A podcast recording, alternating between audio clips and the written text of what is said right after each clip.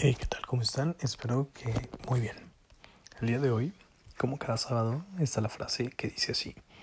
El capitalismo ha sido el único sistema de la historia en el cual la riqueza no se ha adquirido mediante saqueos, sino mediante producción. No por la fuerza, sino mediante el comercio.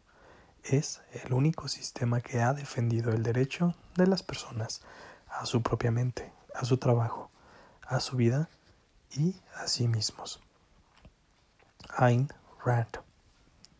¿Qué opinan ustedes de esta frase?